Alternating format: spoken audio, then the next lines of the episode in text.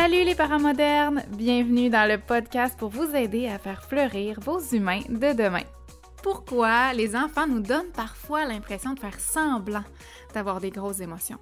Est-ce que c'est de la manipulation? Est-ce que c'est un caprice? Ou est-ce que c'est vrai? Après avoir travaillé tellement fort pour accepter toutes les émotions de nos enfants, comment on fait pour intervenir avec cohérence et avec bienveillance dans ce genre de situation? Ben, c'est ce qu'on va voir dans quelques secondes. Je suis Mélanie, la fondatrice de Wikid et de ce podcast. Je suis éducatrice spécialisée, puis ma spécialité, c'est les enfants d'âge préscolaire et l'accompagnement parental. Ma mission, c'est de vous accompagner dans les défis que vous vivez au quotidien de vous rassurer puis de vous redonner confiance. Je vais vous apporter des explications puis de l'information pour vous aider à mieux comprendre vos enfants, à mieux comprendre les messages qui se cachent derrière les comportements qui sont un peu plus problématiques. Mon but, c'est de vous fournir des pistes de réflexion puis des stratégies concrètes mais simples d'intervention qui sont entièrement adaptées aux besoins et au rythme développemental de vos enfants. Je veux surtout vous aider à faire de votre quotidien un quotidien plus simple et plus doux. Si ce podcast continue à grandir puis à aider toujours un peu plus de parents puis leurs enfants, ben c'est beaucoup grâce à vous et avec vous. Alors je tiens à vous dire un énorme merci. Gênez-vous pas pour partager mon podcast ou les sujets qui vous parlent, de me faire un petit feedback en mettant une évaluation sur iTunes ou en m'envoyant un petit coucou. Ça me fait toujours super plaisir de vous lire et c'est ce qui m'encourage vraiment beaucoup à poursuivre ma mission et à faire connaître ce podcast. Bonne écoute! Salut tout le monde, j'espère que vous allez bien. Donc aujourd'hui, j'ai décidé de retourner dans mes bonnes vieilles euh, pantoufles et de répondre à une question que j'ai reçue qui euh, commençait à revenir quand même souvent dans les questions de parents. Donc c'est une famille avec une super bonne base euh, bienveillante, ils font vraiment un boulot extraordinaire, mais comme tout le monde, ils rencontrent tout de même des, des défis, puis ils ont de la difficulté à saisir certains comportements chez leurs garçons. Alors voici leur message. Salut Mélanie, je sais que tu es super occupée, mais je prends une chance. Je tiens d'abord à te dire qu'on est fan de tout ce que tu fais. On écoute religieusement tous, tous tes podcasts, on les partage avec notre entourage, on parle de toi à tout le monde. Ça prendrait plus de toi dans notre monde de parents. Merci. On a aussi suivi la formation et je ne pourrai jamais assez te remercier de toute l'aide que tu nous as apportée indirectement. Je dois t'avouer que ta formation a changé notre vie. Tu nous aides à être des parents qu'on veut être, à être les parents qu'on aurait voulu avoir. On comprend tellement mieux nos enfants et je peux même te dire que ce que tu enseignes fonctionne aussi super bien auprès de mes élèves de cinquième année. Bref, je te dis merci et je dis merci à la vie d'être tombée sur toi. Effectivement, hein, parenthèse, que ce que j'enseigne dans le cours, c'est une approche euh, qui est bonne euh, tant avec les petits-enfants qu'avec euh, les plus grands enfants ou même avec les adolescents ou même avec des adultes dans notre entourage. C'est juste que les exemples que j'ai utilisés dans le cours, les multiples exemples, les mises en situation, sont plus appropriés pour des enfants de 0 à 6-7 ans, je dirais. Alors, je continue le message. Euh, elle dit Je crois que j'ai peut-être le nez un peu trop collé sur le problème. J'arrive pas à voir clair dans cette petite situation qui nous arrive depuis quelques mois. Donc voilà, j'ai deux garçons de 3 et presque 5 ans. Depuis ta formation, nous travaillons très fort sur la régulation des émotions et ça se passe en général vraiment bien. On est passé d'au moins 6 tempêtes par jour à une tempête une fois de temps en temps. Elles se font de plus en plus rares. Dans notre famille, toutes les émotions sont bonnes et valables, elles sont toutes acceptées, que ce soit de l'excitation extrême, boys will be boys, en parenthèse, ou de la colère, la jalousie, la tristesse, la déception, etc. On applique à la lettre tous tes précieux conseils, on arrive à super bien prévenir les tempêtes d'émotions. Les gars sont super bons maintenant pour réguler leurs émotions la plupart du temps. C'est pas parfait, mais on suit leur rythme. Entre eux, ils s'écoutent beaucoup plus, ils se respectent, ils s'entraident, ils trouvent des solutions et s'aident même à réguler leurs émotions. Mais voilà que depuis quelques mois, mon 3 ans semble jouer la comédie pour avoir ce qu'il veut avec nous ou avec son frère. Dernièrement, c'est de plus en plus fréquent. Il peut le faire pour plusieurs situations. Par exemple, le soir après souper, les garçons vont jouer dehors, alors on fait le plan, on les avertit qu'ils vont devoir rentrer dans cinq minutes, euh, puis on leur demande de rentrer. Mon 3 ans fait maintenant tous les soirs une espèce de fausse crise, entre guillemets.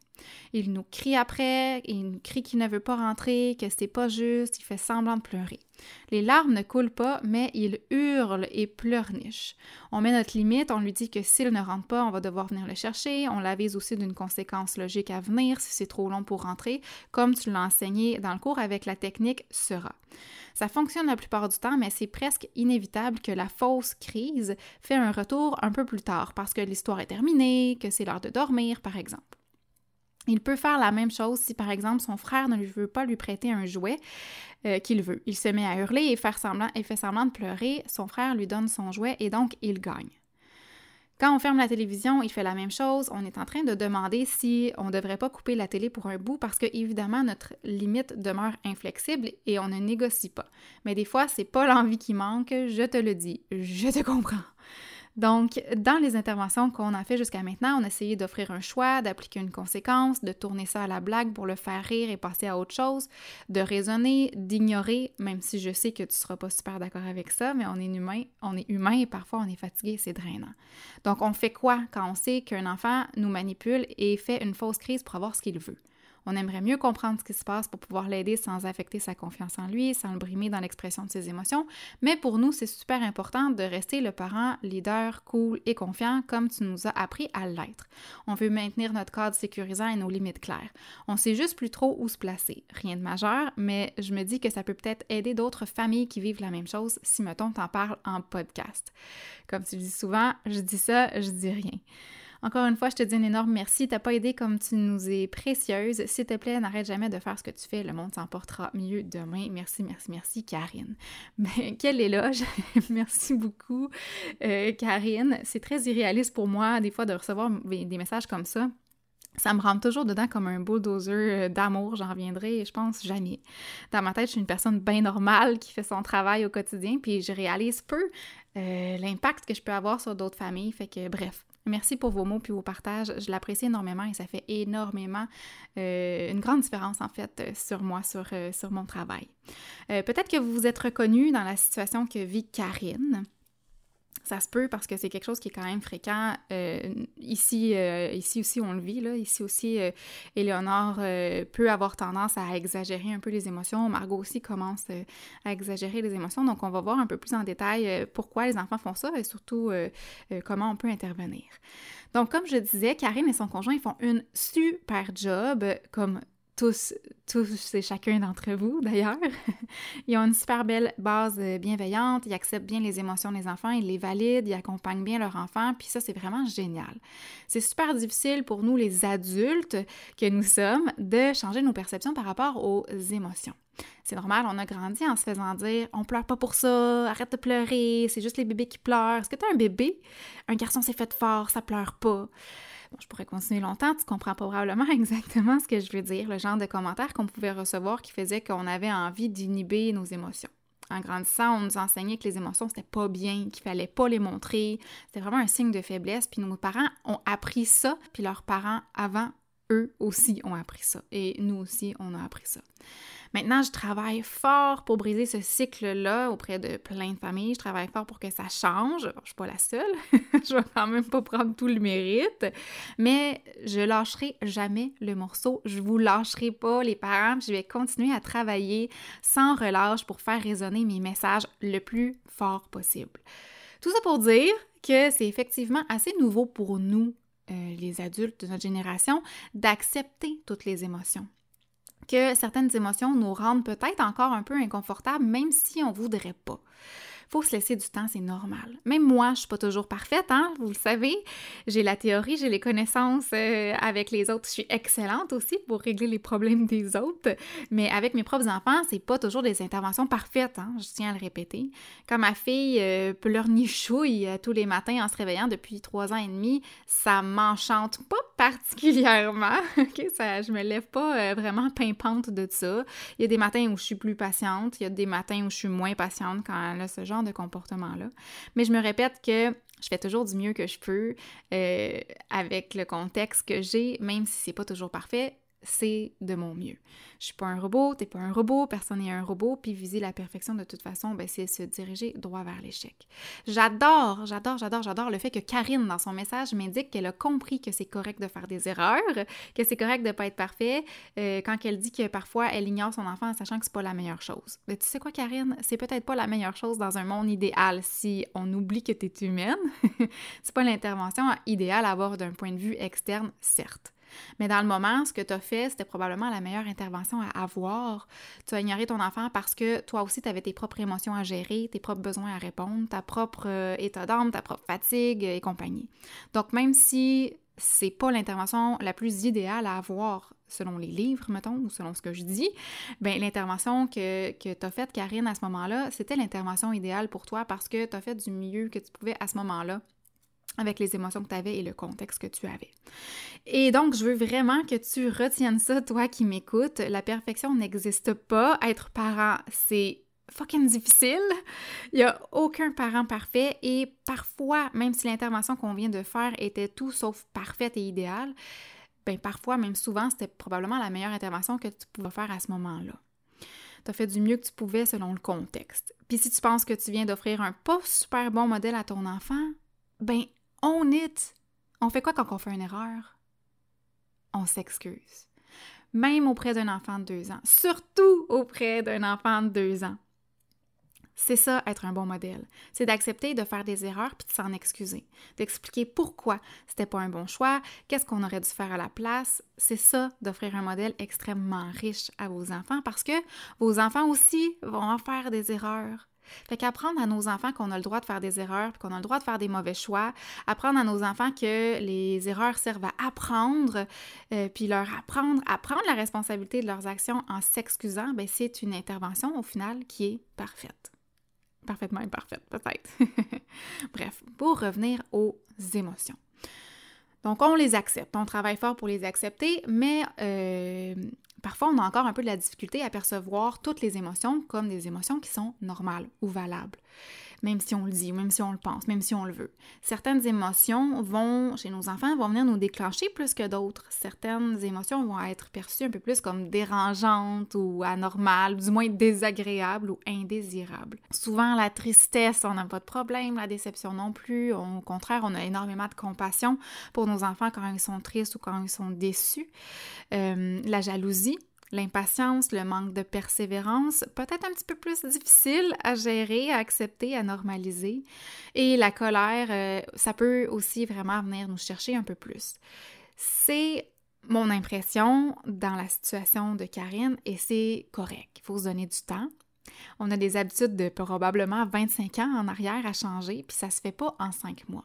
La bonne nouvelle, c'est que nos enfants n'auront pas autant de misère que nous à accepter les émotions parce qu'ils n'auront pas été brainwash à ce sujet-là pendant 25 ans. Fait que vous êtes extraordinaire, puisque vous faites, ce que vous offrez à vos enfants, ça vaut plus que tout l'or du monde, je vous le dis. Vous êtes en train de leur offrir des outils tellement riches. Vous participez à changer des mœurs, à changer des mentalités qui sont établies depuis des, des décennies, depuis des centaines d'années, j'ai envie de dire.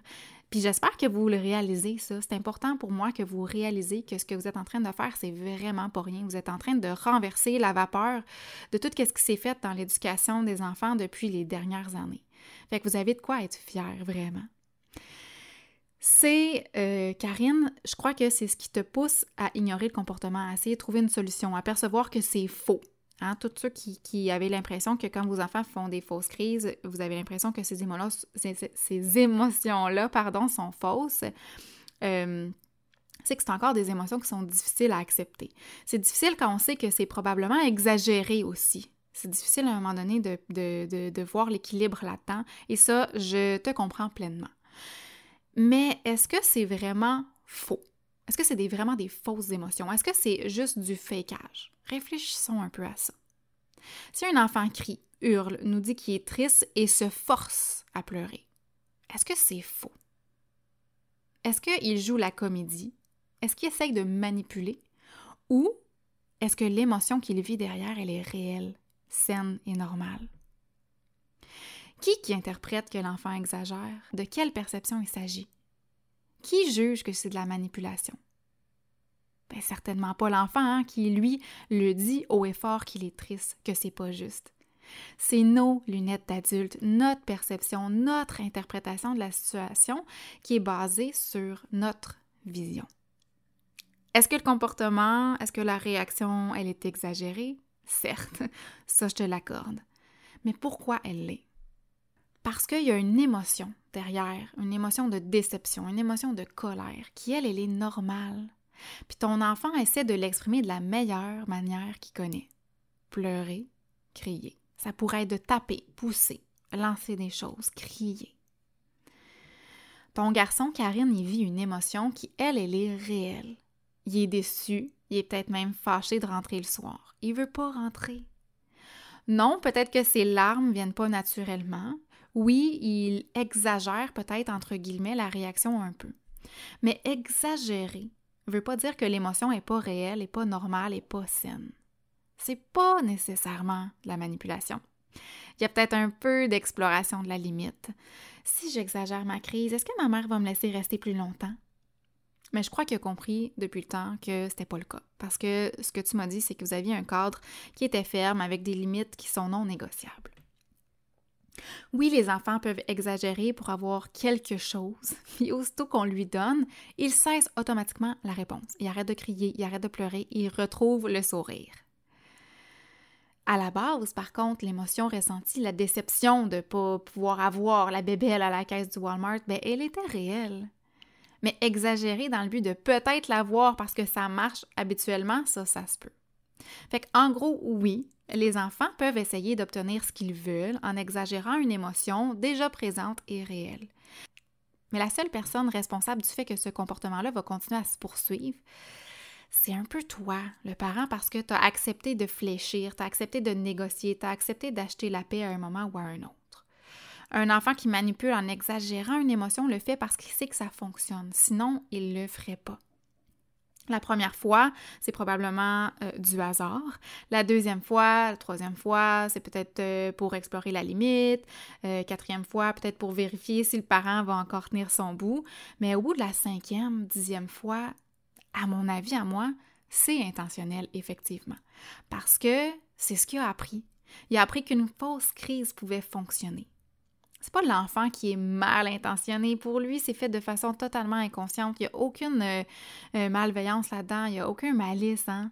Puis c'est pas toi non plus qui a échoué. Tu fais du mieux que tu peux à ce moment-là. Mais il faut juste venir récupérer ça.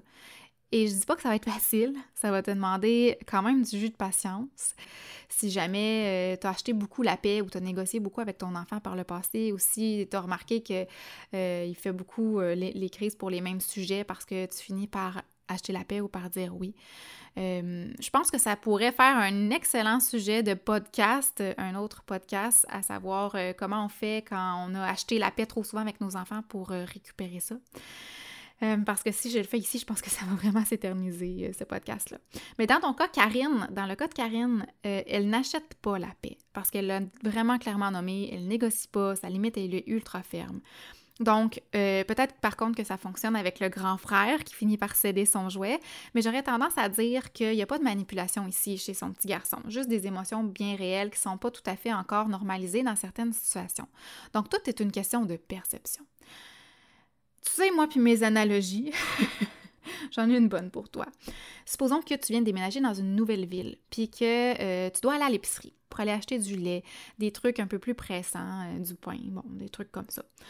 Sur ton chemin en voiture vers l'épicerie, tu regardes un peu euh, ton nouveau quartier, tu regardes les pancartes des restaurants, tu regardes quoi les commerces qu'il y a, un peu pour voir qu'est-ce qui se trouve autour de toi dans ton nouveau quartier. Ah, tiens, un restaurant indien, cool. Ah, ici, il y a un gym. Ah, tiens, une pharmacie. La sac. Ouh, ça, ça a l'air d'une belle terrasse. J'ai hâte d'essayer ça. Puis là, ben, tu notes mentalement les commerces qui t'intéressent. Mais t'arrêtes pas à chaque commerce pour rentrer à l'intérieur. Tu vas pas, tu rentres pas, puis tu vas pas investiguer. Tu vas pas regarder tout le menu, puis tout ce qu'il y a euh, à manger, à boire, puis tout ce qu'il y a dans les rangées à pharmacie. Non, tu continues ton chemin en prenant connaissance de qu'est-ce qui est là. Tu prends des notes mentales pour le futur parce que euh, ben, ça pourrait être utile euh, d'aller à la boulangerie, de la pharmacie, de la sac, tout ça. Ben, c'est pareil avec les émotions. Accepter, oui, mais aussi normaliser. Normaliser qu'elles sont là au quotidien, qu'elles arrivent vite, puis qu'elles repartent souvent aussi vite. Faut pas en faire un drame, faut pas en faire un événement. En gros, ce que j'essaie de dire, c'est qu'il faut pas s'arrêter à chaque émotion pour l'investiguer. Let it be. C'est correct. Toi aussi, tu as probablement 30 émotions par jour, 30 petites émotions. Si tu avais une personne à côté de toi en permanence qui peut lire tes pensées, qui analyse puis qui réagit à toutes tes émotions que tu as, ben, tu trouverais ça lourd si à chaque fois elle dirait quelque chose, à chaque fois que tu vis une petite émotion. Tu lui dirais sûrement Hey, euh, laisse-moi tranquille, laisse-moi vivre mon émotion, puis euh, dans deux minutes, je vais en revenir, OK? T'as pas besoin de tout suranalyser, de tout régler.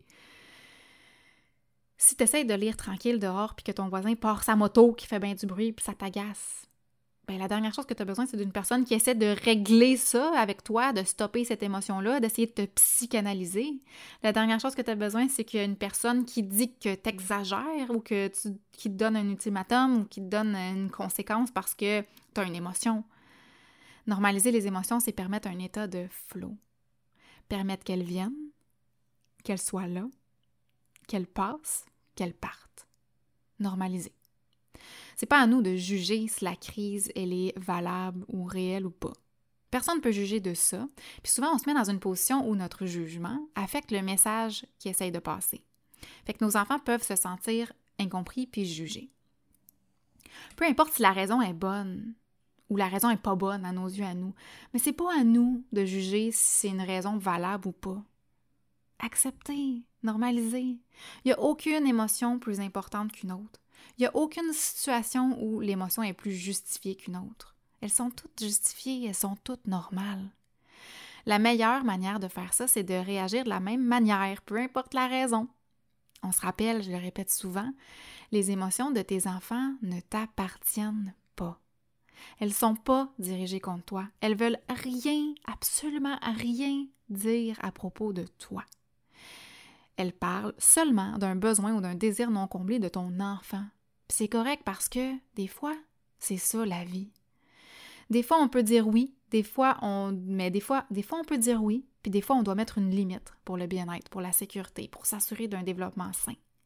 Mais la colère, la tristesse, puis la déception ont lieu d'être. je suis certaine que tu sais ça, Karine, c'est juste un petit refresh euh, de la formation que tu as faite. Donc, tu n'as pas besoin d'avoir la vérité absolue à savoir si c'est vrai ou pas, c'est de la manipulation ou pas. La seule chose que tu as besoin de savoir, c'est que ton enfant vit une émotion, qui, elle, elle est normale, de l'accepter puis de la laisser passer, sans en faire tout un cas. Parce que l'autre chose, c'est que plus tu accordes l'importance à ces émotions au moment où il semble exagérer la réaction, parce que ça, je l'ai dit, ça se peut que la réaction soit exagérée. L'émotion est vraie, mais la réaction peut être exagérée. Sauf que si on accorde beaucoup d'importance à ces émotions-là ou à, cette, à, la, réaction de notre enfant, ben on donne aussi énormément de pouvoir à ce comportement-là. Donc, sans que ce soit de la manipulation, toutes les tentatives qui sont essayées de faire pour arrêter le comportement de notre enfant, que ce soit donner des conséquences, donner des ultimatums, essayer d'être euh, doux, puis de parler, parler, parler, d'essayer de négocier beaucoup, beaucoup, beaucoup, ou même de se fâcher, puis de, parler beaucoup, ça donne de l'attention au comportement de l'enfant.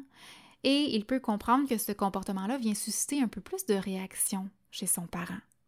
Donc même si c'est pas ça ton intention, c'est jamais notre intention, lui, l'enfant en retire un gain, même si c'est de façon négative. C'est vraiment le genre de comportement que les enfants peuvent reproduire pour avoir, obtenir de l'attention de son parent. Fait qu'il faut faire attention à ça si on pense qu'il y a un besoin d'attention euh, par rapport à ce niveau-là.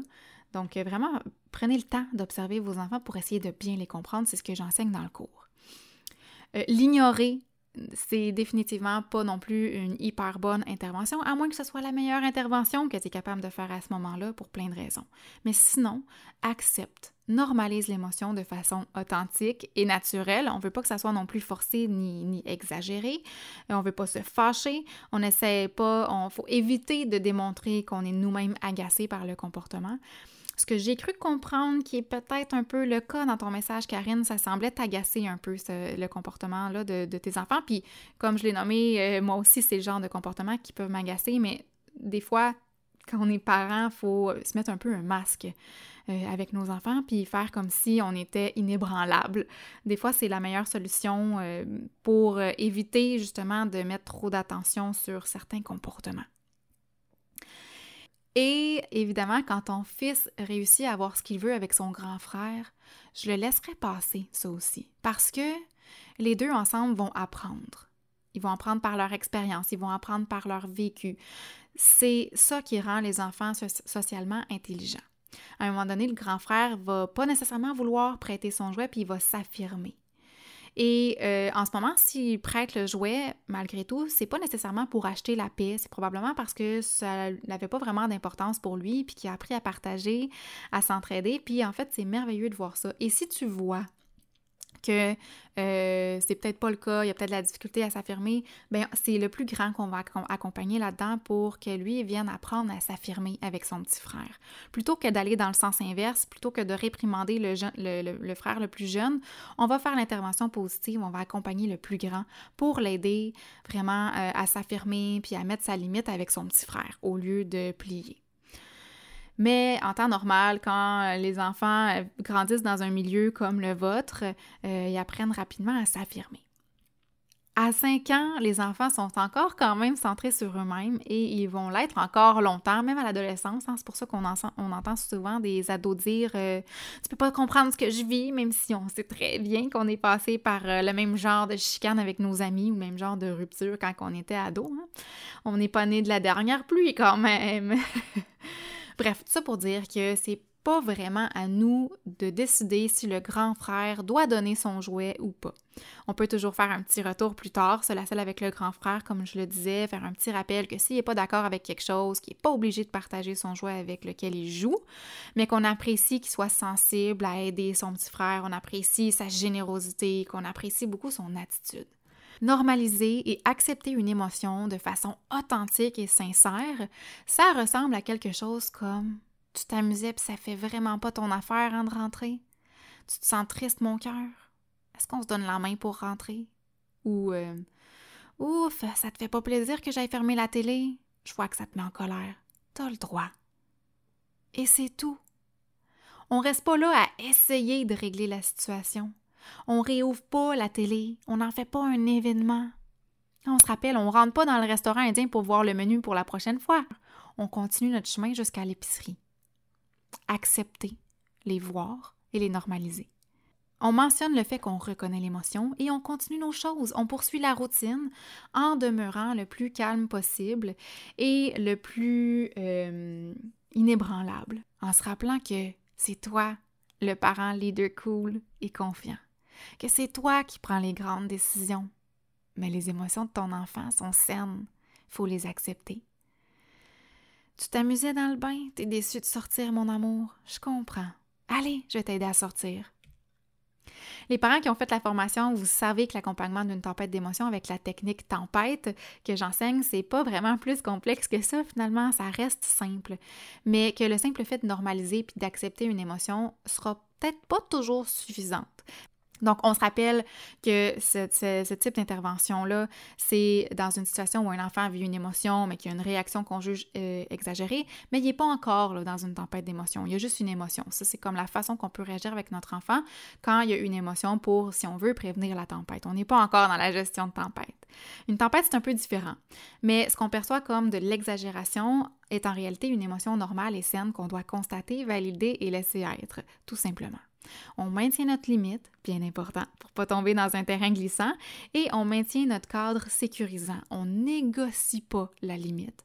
On demeure calme, même si c'est pas facile, puis on se rappelle que c'est pas nos émotions, que c'est pas dirigé contre nous, que de donner trop d'attention, donner trop de pouvoir au comportement euh, pourrait être néfaste. Donc, on constate, on observe, on voit qu'elle est là, on l'accepte, on la mentionne, hein, on la nomme et on montre de la compassion à notre enfant et c'est tout.